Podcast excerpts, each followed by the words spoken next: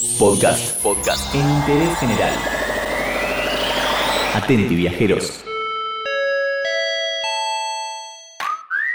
Seguimos atravesando la cuarentena con distanciamiento social y mucha gente empieza a notarse impaciente. A algunos no les preocupa tanto la amenaza del COVID-19 y quieren viajar igual. Y por supuesto, algunos proponen soluciones.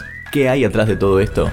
Te lo contamos ahora en Interés General. ¡Quiero salir! ¡No se puede!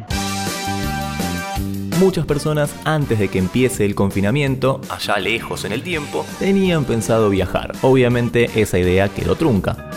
Por eso, el grupo llamado Global Rescue, empresa que ofrece servicios de salud, seguridad y gestión de riesgos de viaje, realizó una encuesta con el foco puesto en el regreso o no del turismo y parece que algunos están dispuestos a todo para volver a viajar. Damas y caballeros. ¿Cuál es el plan? Díganme cuál es el plan. Pará, tranquilo, ya vamos con eso. De la encuesta participaron 1.300 personas, viajeros frecuentes con experiencia tanto en viajes corporativos como de placer. Y según los resultados, el 91% está dispuesto a realizarse test antes de subir a un avión, al llegar al país o lugar de arribo, antes de entrar al hotel y así como también el 73% de ese grupo no tiene problema en compartir datos personales, historia clínica o ubicación y actividades realizadas 14 días previos al viaje no tienen problema de nada, digamos. No, amigo, vos sabés, está todo bien. Dejamos un toque la encuesta de lado porque hay una aerolínea que propone una forma para viajar en este contexto. Obviamente todas las empresas relacionadas al turismo perdieron muchísimo dinero, eso no es novedad, y las empresas aeronáuticas por supuesto no son la excepción. Así que la firma Fortier, una empresa estadounidense,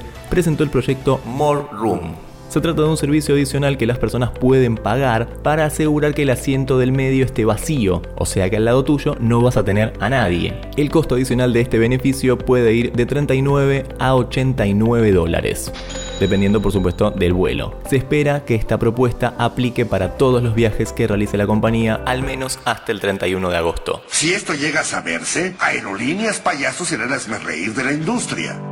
Lejos de esta aerolínea, que parece que no quiere perder ni a la bolita, se está evaluando cómo será el regreso al ruedo una vez terminada la cuarentena y que la pandemia logre ser controlada, por supuesto. Y por eso la Asociación Internacional de Transporte Aéreo trabaja en una hoja de ruta para reiniciar de forma segura la aviación. Aparentemente nos tendremos que adaptar a las siguientes normas. Dos puntos control de temperatura en la entrada de las terminales, distanciamiento físico, obviamente, uso de tapabocas, obviamente, someternos a test rápidos que según lo que dicen en su propio informe no sirven de mucho, pero hay que hacerlos igual, check-in sí o sí antes de llegar al aeropuerto, realizar nuestro propio despacho de equipaje, testeo de la temperatura en escalas y atención con este, pasaportes de inmunidad. Esto quiere decir que si un pasajero puede documentar que estuvo infectado con COVID-19 y que se recuperó, podría ser eximido de algunas medidas de protección. Salgamos un poco del mundo aeronáutico y quedémonos en el turismo local. Según el propio Matías Lamens, ministro de Turismo y Deportes de la Nación, las provincias y los principales destinos argentinos van definiendo estrategias pensando en encontrarse bien posicionados para una supuesta salida posible, esto con moderación por supuesto. Algunos imaginan que será a mediano plazo. Sí, parece joda, pero seguimos esperando el segundo semestre. No entiendo. Yo sí. Es que sí entendí la referencia.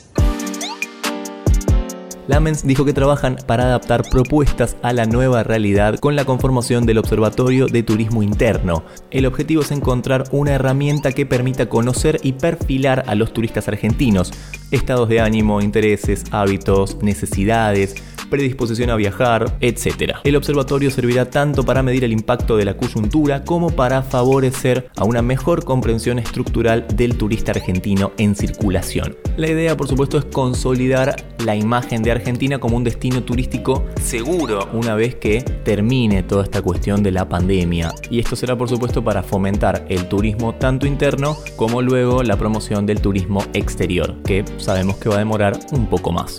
De todos modos, este es un proyecto en el cual todavía se está trabajando. ¡Al observatorio!